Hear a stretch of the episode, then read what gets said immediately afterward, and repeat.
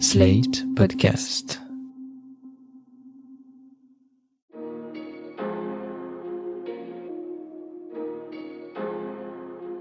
Bonjour et bienvenue dans Le Monde Devant Soi, le podcast d'actualité internationale de Slate.fr. Je suis Christophe Caron et je suis en compagnie de Jean-Marie Colombani, directeur de la publication de Slate. Bonjour Jean-Marie. Bonjour Christophe. Et d'Alain Frachon, éditorialiste au Monde et spécialiste des questions internationales. Salut Alain. Bonjour Christophe. Contre-offensive plus difficile que prévu, nouveau plan de paix refusé par Kiev et Moscou, la guerre d'invasion russe en Ukraine semble encore et toujours figée.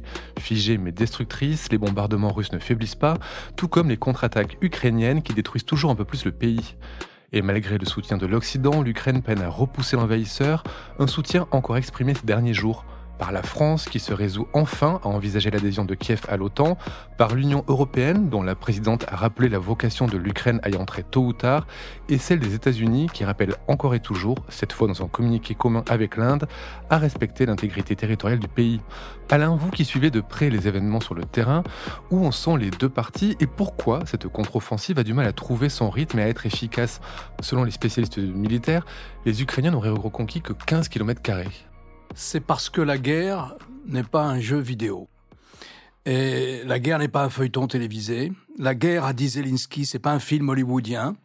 Les médias ont laissé entendre qu'il y aurait une sorte de jour du débarquement où la Russie serait ça et là débordée, ses lignes de fortification enfoncées. C'est pas du tout le cas. D'abord, je crois qu'il faut dire les choses comme elles sont. Les Ukrainiens ne font pas face à la même Russie. L'armée russe s'est organisée, ils le disent eux-mêmes. Si vous lisez attentivement les reportages sur ce qui se passe sur le front en ce moment, les officiers disent ouvertement ce n'est pas la même armée russe mobilisation. La mobilisation, ça compte. Il y a beaucoup d'hommes. Et sur 1000 kilomètres, les Russes ont fait une fortification, un mur de défense comme on n'en avait pas connu depuis la Deuxième Guerre mondiale. C'est-à-dire que sur l'immensité de ce front, même un peu plus que 1000 kilomètres si vous comptez la frontière avec la Biélorussie, eh bien vous avez maintenant sur 30 kilomètres de profondeur quatre lignes de défense russes systématiques. La première, ce sont des champs de mines, essentiellement des mines anti-chars, des nouvelles mines anti-chars qui ne comportent pas d'éléments métalliques, qui se collent au blindé et explosent dès que le blindé dépasse les 30 km à l'heure. Et ce sont ces mines, en fait, qui empêchent la contre-offensive ukrainienne d'être efficace? C'est pas seulement ces mines, c'est la deuxième ligne, celle qui est derrière les mines. Et là, derrière les mines, vous avez toute une fortification anti-char. Ce sont, comme on l'a vu, comme au débarquement, on a vu ça sur les plages, ce sont ces énormes objets métalliques qui sont des lignes de défense anti-char. Ensuite, vous avez des tranchées et avec des mitrailleuses, avec de l'artillerie, et en dernier recours, vous avez les blindés. Et donc, vous avez là une densité de tirs invraisemblable, une densité d'obstacles invraisemblable. L'armée ukrainienne, depuis le 4 juin, semble-t-il, disons depuis le début juin, teste un peu partout et n'a pas réussi une percée qui lui aurait permis d'envoyer des troupes en profondeur et de prendre à revers le dispositif russe. Le dispositif russe tient et je crois qu'il risque de tenir assez longtemps, même si les Ukrainiens n'ont pas jeté, loin de là, toute leur force dans la bataille. Si vous voulez des chiffres, je lisais, vous avez le site Oryx qui comptabilise les pertes d'un côté et de l'autre, la destruction de matériel. D'après le journal Le Monde qui citait l'évaluation d'Oryx, l'Ukraine a perdu 155 blindés depuis un mois, ce qui est quand même euh, pas mal, des aéronefs aussi, euh, drones ou avions, et la Russie en a perdu 139. Poutine a dit ils n'ont aucune chance de réussir. Ils ne franchiront pas nos lignes. D'autant que s'est réveillée l'aviation russe et que là, les Ukrainiens n'ont pas les moyens de lutter contre le retour des hélicoptères, le retour des chasseurs bombardiers. Comme vous le savez, les Occidentaux ont longtemps hésité avant de livrer des avions. Grosso modo, ils ont pris la décision de livrer des avions il y a trois semaines, un mois. Il faut au moins six mois, un an, plus l'entraînement, plus le personnel technique qui accompagne un chasseur bombardier pour mettre tout ça en place. Oui, d'autant que les, Ukrainiens, si je ne me trompe pas, avaient l'habitude de travailler, de piloter du matériel russe en termes et que là, ils vont devoir s'adapter à du matériel occidental. Ils ont des MiG. En principe, ils devraient avoir des F-16, américains ou européens, peu importe. Mais euh, c'est un chasseur qui n'est pas nouveau non plus, mais qui est multitâche et qui a fait ses preuves. Sauf qu'il faut 6 à 1 an d'entraînement. Et chaque avion, chaque F-16 au sol, suppose 10 personnes d'entretien. Donc vous voyez, c'est une forte équipe qu'il faut former avant que ces appareils soient opérationnels. De leur côté, eux, les Russes, donc, euh, je vous ai dit, non seulement ont mobilisé, non seulement ont eu largement le temps de mettre leur ligne de défense, et tous les militaires vous diront que c'est plus facile de défendre que d'attaquer, que vous avez beaucoup moins de pertes en défendant qu'en attaquant, mais surtout, ils ont contourné les sanctions grâce à un réseau d'amis dans d'autres pays, trouvé les pièces détachées pour leurs usines d'armement, et vendu du pétrole, euh, même à bas prix, et du gaz à l'Inde et à la Chine pour refaire leur budget militaire. Sur le long terme, L'avantage est à la Russie. Après, on peut imaginer les scénarios que peut prendre euh, cette bataille-là. Il peut y avoir des surprises. Il y a toujours des surprises. Il y en aura. Et on verra d'ici à l'automne quel est véritablement le profil de la bataille. Le scénario le plus noir étant qu'on en reste là c'est-à-dire là où on en est aujourd'hui, un conflit gelé. À ce tableau, il faut ajouter aussi, rappelez-vous, l'explosion du barrage. L'explosion du barrage a permis aux Russes de déporter une partie de leurs forces qui étaient dans cette région-là, de les déporter vers d'autres lieux, donc de renforcer leur défense, puisque l'inondation consécutive au barrage faisait elle-même office de barrière assez infranchissable. Donc ça lui a permis de renforcer aussi ses troupes d'un autre côté du front, ce qui explique, c'est vrai, la force de, leur, de leurs différentes barrières et le nombre, en effet, qu'ils peuvent aligner dans ces défenses-là. Donc ça, c'était un, élément clé aussi. C'est vrai aussi que les Ukrainiens concèdent qu'ils sont aujourd'hui dans la position où étaient les Russes quand les Russes attaquaient, donc subissant de lourdes pertes. Euh, alors que les défenseurs, eux, vivent à l'abri ou sont à l'abri de leurs différentes lignes de défense, de leurs tranchées, de leurs blocs euh, et de leurs champs de mines, etc. Donc tout ça participe en effet du, du constat qui est fait un peu partout, à savoir, y compris par les Ukrainiens eux-mêmes, à savoir que l'offensive pour le moment est stoppée ou en tout cas encalminée euh, et donc n'avance plus. Ce qui laisse penser aussi que tout ce temps que la Russie a mis et a utilisé pour euh, parfaire ses lignes de défense, pour les construire et les, et les renforcer, c'est du temps qui n'a pas été utilisé par les Occidentaux pour fournir l'Ukraine en temps et en heure dans les armements qu'elle demandait, avec cette, cette lenteur extrême, notamment qu'ont eu aussi les Américains, en premier lieu d'ailleurs les Américains, à ne pas fournir de blindés, puis ensuite à concéder les blindés, puis ayant concédé les blindés, on concède, on concède la formation de pilotes avant, avant que les, les avions ne soient concédés eux-mêmes. Mais tout ça prend du temps, ça s'étire sur trop longtemps, et tout ce temps-là, encore une fois, a été utilisé par euh, la Russie pour se renforcer pour renforcer ses défenses. Donc je pense qu'il y a une faute de ce point de vue-là de la part de ceux qui défendent euh, l'Ukraine, à savoir les Européens et les Américains, une faute de, ne pas avoir apprécié cela, parce que, rappelez-vous, on vivait dans la hantise en disant, attention, l'offensive ukrainienne, il faudrait pas qu'elle aille jusqu'en Crimée, attention, il faut pas franchir cette ligne rouge-là, ainsi de suite. Mais c'était pas l'objet du problème. L'objet du problème, c'était de continuer la percée qui avait été faite au mois de septembre, qui avait permis en effet à l'Ukraine de récupérer une partie des provinces qui venaient d'être annexées par la Russie. Et donc euh, c'est là qu'il aurait fallu au contraire appuyer et appuyer plus lourdement de façon à ce que la percée ukrainienne puisse se poursuivre et puisse euh, s'amplifier, ce qui n'a pas été le cas parce qu'il y a toujours cette réticence au fond, euh, alors que Emmanuel Macron avait traduit par sa formule extrêmement malheureuse.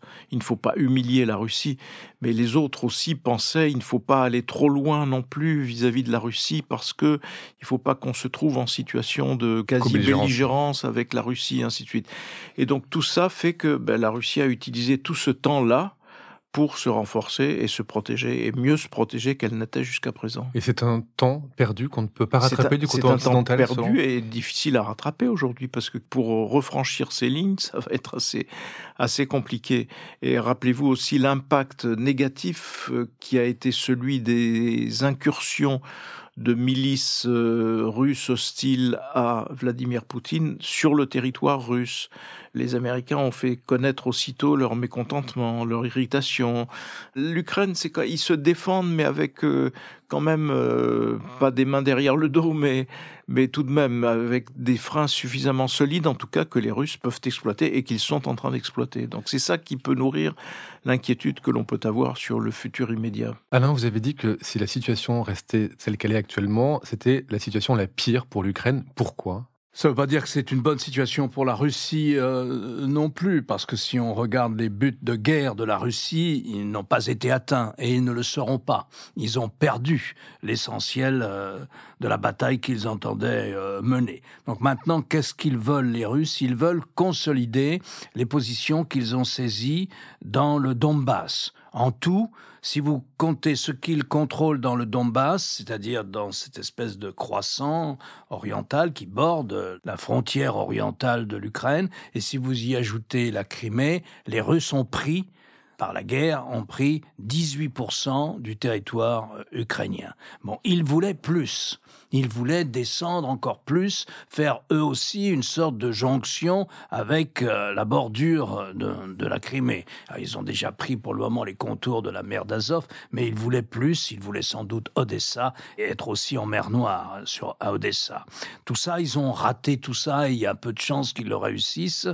Mais enfin, ils aiment cette situation de conflit gelé qui leur donne un moyen de chantage, un moyen de pression constant, et qu'ils peuvent entretenir, qu'ils ont les moyens d'entretenir. Ça leur coûte moins cher qu'aux Ukrainiens. Ils sont plus riches, ils sont plus nombreux, ils sont plus puissants, et qu'ils peuvent entretenir. Donc cette situation-là serait la situation en un peu plus grand que les Russes ont en Géorgie, qu'ils avaient avant la guerre, même, qu'ils avaient avant la guerre du 22 février 2022, et c'est une situation qui leur convient. L'affaire n'est pas réglée.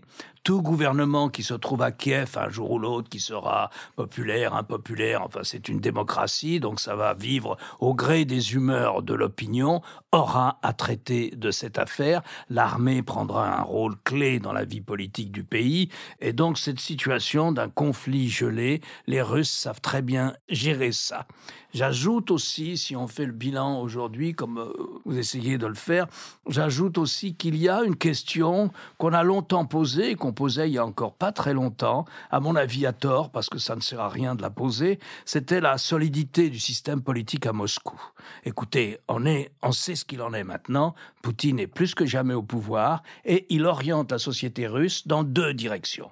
La première, une dictature sans pitié, impossible qu'il y ait la moindre voix dissidente, impossible qu'il y ait la moindre critique, et deuxièmement, la militarisation de la société qui commence à l'école primaire.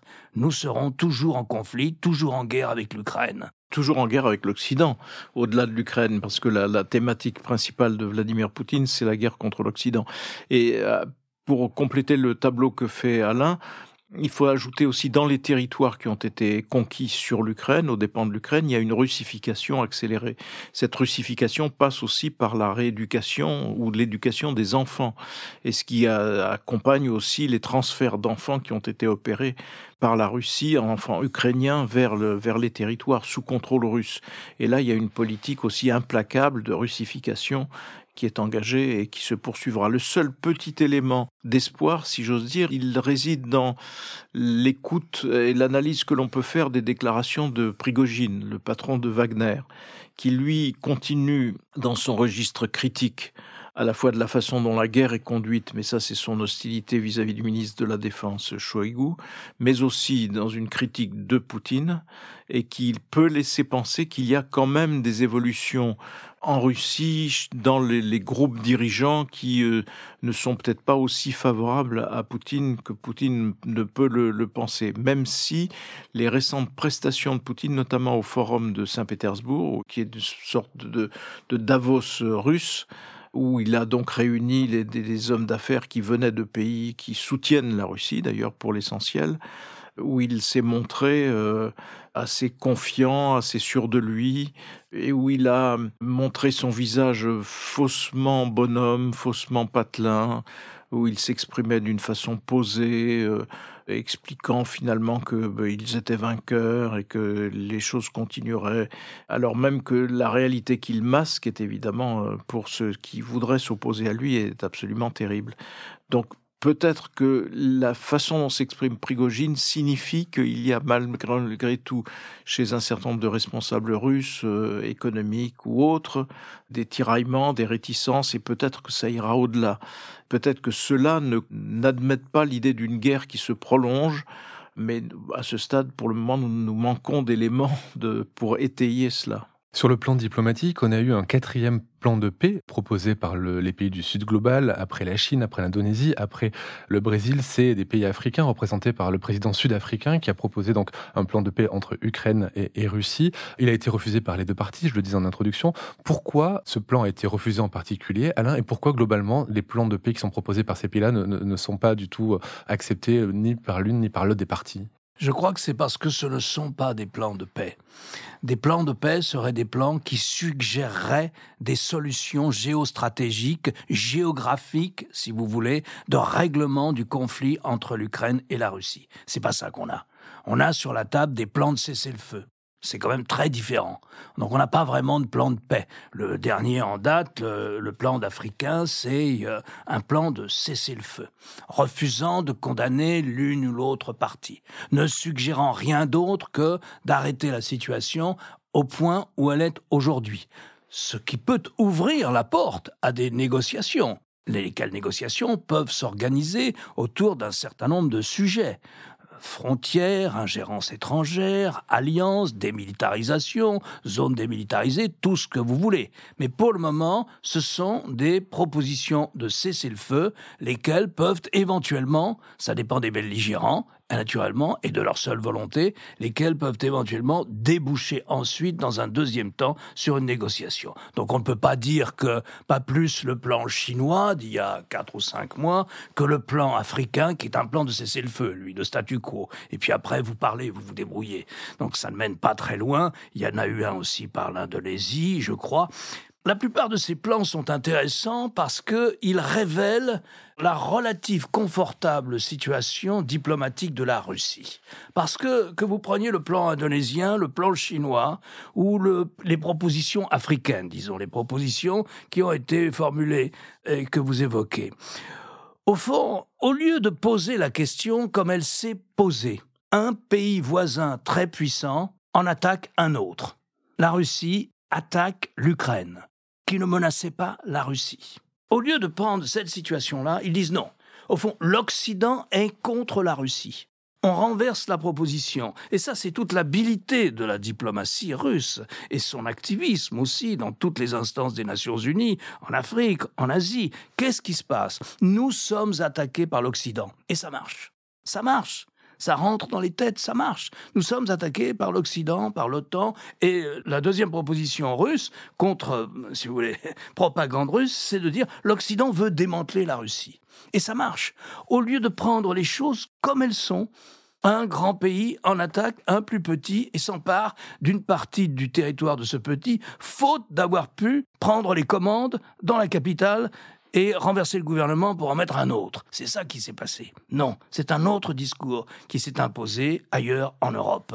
mais ça, c'est la marque aussi de la permanence de l'anti-américanisme et de l'anti-occidentalisme qui fait qu'un certain nombre de pays qui avaient des liens organiques avec l'Union soviétique, dont certains pays étaient tenus à bout de bras d'ailleurs par l'Union soviétique, ont perpétué ce lien avec la Russie de Vladimir Poutine. Et Poutine a su faire perdurer ses liens.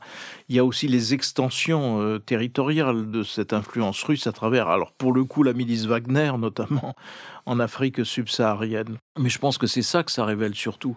Et il faut pas se tromper, je pense, sur euh, Poutine et la façon dont, même imaginons que les choses soient gelées, ça ne privera pas Poutine de retenter à un autre moment ce qui est son ambition permanente qui est de détruire l'Ukraine. Pourquoi? Parce qu'à ses yeux, l'Ukraine n'existe pas. L'Ukraine, à ses yeux, c'est la Russie, au même titre que la Crimée, c'est la Russie. Donc il n'abandonnera pas cela. Et donc il faut continuer à suivre de très près ce qu'il dit et ce qu'il professe, parce que c'est en effet un discours repris par un certain nombre de pays. Et dans le registre attention à ce que dit Poutine et attention à ce que disent les Russes, il faut aussi inscrire la menace permanente qui est un des éléments de la guerre, qui est la menace du nucléaire ou de d'utilisation d'armes qui ne soient pas euh, euh conventionnelles. conventionnelles. Parce que, en règle générale, euh, ils accusent l'Ukraine de, par exemple, le barrage. Le barrage, aussitôt, les Russes accusent l'Ukraine ou mettaient en garde contre l'éventualité d'une destruction de barrages par l'Ukraine. Sauf que c'est eux qui le font. Donc là, la façon qu'il a, qu'ils ont de renvoyer à la Biélorussie l'utilisation éventuelle d'armes tactiques nucléaires tactiques est à prendre, à mon avis, plus au sérieux qu'on ne le fait. Parce qu'ils peuvent tout à fait prendre prétexte, faux prétexte, de ce qui serait euh, un franchissement de, entre guillemets, ligne rouge de la part de l'Ukraine pour utiliser en retour ce type d'armement. Récemment, il y a eu toute une, de nouveaux slogans qui ont été lancés sur le fait que l'Ukraine préparerait des attaques qui soient proches de la guerre un petit peu bactériologique, c'est-à-dire à travers euh, une invasion de moustiques euh, porteurs de je ne sais quel germe. Mais ça peut vouloir dire que la Russie peut, à un moment ou à un autre, utiliser non pas des moustiques, mais des armes bactériologiques. Après tout, quand ils empoisonnent leurs opposants, ils utilisent bien ce type d'armes. Donc il faut faire très attention à cela parce que ça peut faire partie des moyens que Poutine, jugeant la situation stabilisée et jugeant la situation diplomatique au fond neutralisée un petit peu à son avantage, peut avoir la tentation de réavancer de cette façon en accusant aussitôt l'Ukraine. Alors c'est très machiavélique tout ça, mais il est machiavélique depuis le début. Et il l'est d'autant plus qu'on ne, faisait pas attention à cela et on ne croyait pas qu'il puisse faire ceci ou cela. Ben, il faut prendre tout ça très au sérieux et probablement aussi au pied de la lettre, bien davantage que ne le font nos experts qui considèrent qu'ils ne franchiraient pas cette ligne. Ben, après tout, ils ont l'expérience de leur ami et protégé euh, Hafez el-Assad, qui, euh, à qui on avait dit vous ne franchissez pas la ligne rouge que constitue l'utilisation d'armes chimiques contre votre propre population. Bachar, il l'a fait. Bachar. el-Assad, pardon. Je confonds avec son père, mais c'est Bachar el-Assad en effet. il, il le fait et la ligne rouge est franchie et il ne se passe rien. On est dans ce contexte-là. Il faut pas l'oublier quand même. On n'est pas dans un jeu. Encore une fois, on n'est pas dans un film hollywoodien, comme le dit très bien Zelensky. Pour terminer, un autre point de vue diplomatique. Alors, il y a eu cette déclaration hein, d'Ursula von der Leyen qui a expliqué dans un entretien au Monde qu'il était impossible que l'Ukraine ne soit pas membre euh, de l'Union européenne, donc à long terme. Mais il y en a une plus surprenante, c'est ce Conseil de défense qui a eu lieu en France, à l'issue duquel on a appris que la France se positionnait pour l'entrée de Kiev dans l'OTAN, jusqu'après avoir longtemps hésité. Pourquoi ce revirement et quelles conséquences ça peut avoir, Alain? Alors je ne sais pas si le Conseil de défense s'est traduit par un communiqué officiel. Ce que je sais, c'est que on a laissé entendre à la presse euh, à Paris que la France pourrait envisager, lors d'un sommet de l'OTAN à venir, ça ne sera pas celui de Vilnius parce que la question ne sera pas posée à Vilnius, mais lors d'un sommet à venir, donc dans l'avenir, la France pourrait envisager de considérer une adhésion de l'Ukraine à l'OTAN. Alors je crois qu'il faut faire un tout petit point d'histoire, mais juste deux paragraphes d'histoire. Il y a eu un sommet de l'OTAN en 2008, à la fin de la présidence de Bush fils, et l'ensemble des une trentaine, ils étaient 27 à l'époque, je pense, ou 26 membres de l'OTAN, à l'exception de la France et de l'Allemagne, c'était le président Sarkozy et Madame Merkel, eh bien, à l'exception de ces deux-là, de la France et de l'Allemagne, la, la majorité, l'écrasante majorité, était partisan d'une adhésion assez rapide de l'Ukraine à l'OTAN comme il y avait cette opposition française et, que les, et allemande et que les décisions se prennent à l'unanimité, donc tout le monde a d'une certaine manière un droit de veto, on n'a pas pu retenir cette formule. Et donc on a retenu dans le mémorandum qui a conclu ce sommet, ça s'appelle un mémorandum je crois, on a eu cette phrase, l'Ukraine, comme la Géorgie d'ailleurs, a vocation à devenir un jour membre de l'OTAN. Pour devenir membre de l'OTAN, il y a des procédures extrêmement précise. Et quand on entre dans cette procédure, c'est un peu comme pour entrer dans l'Union européenne. Alors on est véritablement adhérent à l'Union européenne. Aucune procédure n'a été ouverte, mais plus important, aucune date n'a été fixée pour ouvrir cette procédure pendant les deux mandats du président Obama, plus les quatre du président Trump, jamais les États-Unis n'ont posé le dossier sur la table. Ils considèrent que c'était très bien comme ça, que l'affaire est gelée et que c'était une bêtise de ne pas avoir tranché. Soit on disait aux Ukrainiens, vous entrez dans l'OTAN, ce qui était évidemment déplaisant pour les Russes, mais enfin, cela aurait peut-être eu pour euh, conséquence d'éviter la guerre dans laquelle nous sommes, soit on disait non, vous n'avez pas vocation à entrer dans l'OTAN. Voilà, on ne choisissait pas, c'était pas forcément la bonne méthode, du moins c'est ce que disent les stratèges aujourd'hui. Alors, la France, le discours français, euh, il faudrait le voir, il n'est pas précis sur ce point-là, il ne parle pas non plus de fixer une date, il se situe dans l'après-guerre. Hein. Il se situe dans l'après-guerre, puisque faire entrer l'Ukraine pendant la guerre ou pendant le conflit, même pendant que le conflit est gelé avec la Russie, ça veut dire qu'en cas d'attaque de la Russie, si la Russie poursuit sa guerre, comme le dit Jean-Marie, à ce moment-là, l'article 5 de solidarité collective fait que c'est l'ensemble de l'OTAN qui est agressé et qui doit répondre. Donc on est dans une situation encore plus difficile que celle d'aujourd'hui dans cette hypothèse. Donc voilà, ce qu'on peut laisser entendre, c'est que poser la question comme l'ont fait les Français, en fait, c'est faire pression sur les deux capitales. C'est faire pression sur Moscou, dire attention, parce que si vous continuez comme ça, vous avez encore beaucoup plus à perdre que la seule entrée de l'Ukraine dans l'Union européenne, qui elle se fera dans 10, 15 ou 20 ans, je ne sais pas. Vous avez beaucoup plus à perdre parce que là, vous aurez maintenant, non seulement, en plus, vous avez déjà gagné la Suède et la Finlande dans l'OTAN, et vous aurez en plus l'Ukraine.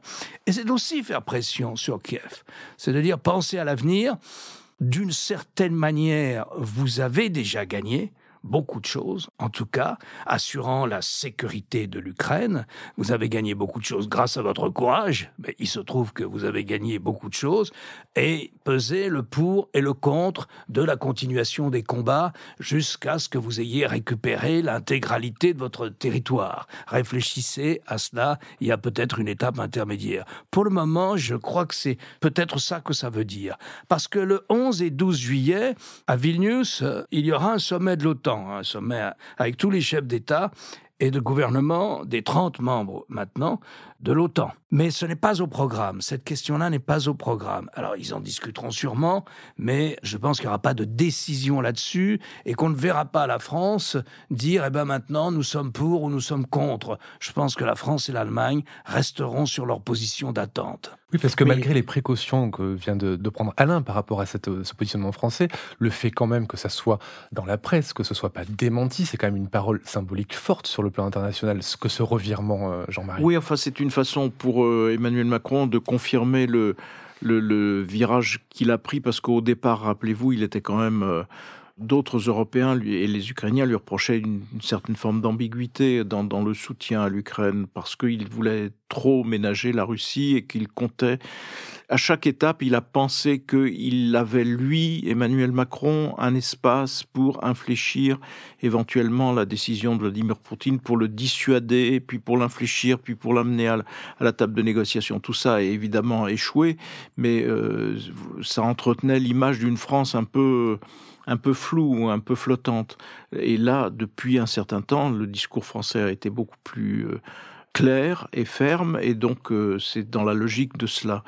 Par ailleurs, le sommet qu'évoquait Alain, ce prochain sommet de l'OTAN à Vilnius, va être occupé aussi par une question euh, pendante, qui est l'hostilité, le veto mis par la Turquie à l'entrée de la Suède donc euh, la Suède veut rentrer, tout le monde veut faire rentrer la Suède, sauf la Turquie qui bloque puisqu'il faut l'unanimité. Donc il sera sans doute consacré à essayer de lever cela. Et par ailleurs, moi ce que je voudrais dire, c'est que le temps presse. Le temps presse et on est dans une course de vitesse. Toute la spéculation et les calculs de Poutine reposent sur l'idée que l'Europe peut se disloquer et que les États-Unis peuvent s'éloigner. Les États-Unis peuvent en effet s'éloigner durablement si Trump gagne. Trump va gagner la désignation aux primaires comme candidat des républicains, sauf si les juges mettent un terme à, son aventure, on verra bien. Mais s'il revenait au pouvoir, euh, il est à nouveau dans une proximité telle avec Vladimir Poutine qu'il ne faut pas compter que l'effort de guerre puisse se poursuivre de la part des États-Unis et donc euh, ça déstabilisera les Européens. Et même ailleurs en Europe, en dehors du soutien presque déclaré de Viktor Orban, parce que Viktor Orban est tellement proche de la Russie, de, façon d'ailleurs totalement incompréhensible. Je pense qu'il n'a pas de mémoire, Viktor Orban, de ce qui est arrivé à son pays. Hein.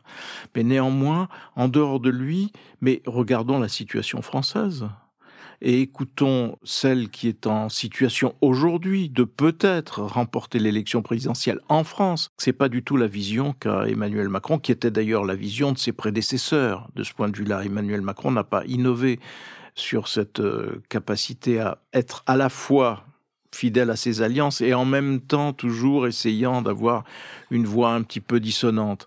Mais là, ce serait au-delà de la dissonance. Si l'extrême droite venait au pouvoir en France, ce serait une proximité avec Moscou qui rebattrait complètement les cartes en Europe. Le temps presse. Et plus vite les Ukrainiens récupéreront leur territoire qui a été conquis, volé par les Russes, plus vite cette guerre s'arrêtera, mieux ce sera pour nous tous. D'autant qu'en France, arrêtez-moi si je me trompe, mais les pouvoirs du président en matière militaire sont largement ah plus forts que ceux qu'il y a aux États-Unis. Absolument. Euh, aux États-Unis, il faut composer avec le Congrès. Ce sont les votes du Congrès qui, d'ailleurs, pourraient contrarier, comme il avait déjà commencé de le faire euh, Donald Trump dans son appétit euh, pro-russe, le Congrès avait déjà mis un certain nombre de barrières. Autant en France, non. Le président, il n'y a, pas eu de débat parlementaire ou très peu. Et même s'il y avait un débat parlementaire, ça n'influencerait pas l'attitude du président de la République, qui est chef des armées en France et qui est non seulement chef des armées, mais qui bénéficie de ce que l'on appelle le, un domaine réservé même si pour Emmanuel Macron tout est réservé, mais néanmoins il y a un domaine réservé par tradition dans la Ve République, c'est notamment la définition des options stratégiques du pays, et donc euh, voilà, euh, on serait là dans une grande difficulté, me semble-t-il. Merci Jean-Marie, merci Alain. Alain, je rappelle votre chronique chaque jeudi dans Le Monde et sur le monde.fr. Jean-Marie, je rappelle quant à vous votre participation à l'émission politique sur France 24 le jeudi aussi. Messieurs, à la semaine prochaine. Au revoir, Au revoir Christophe.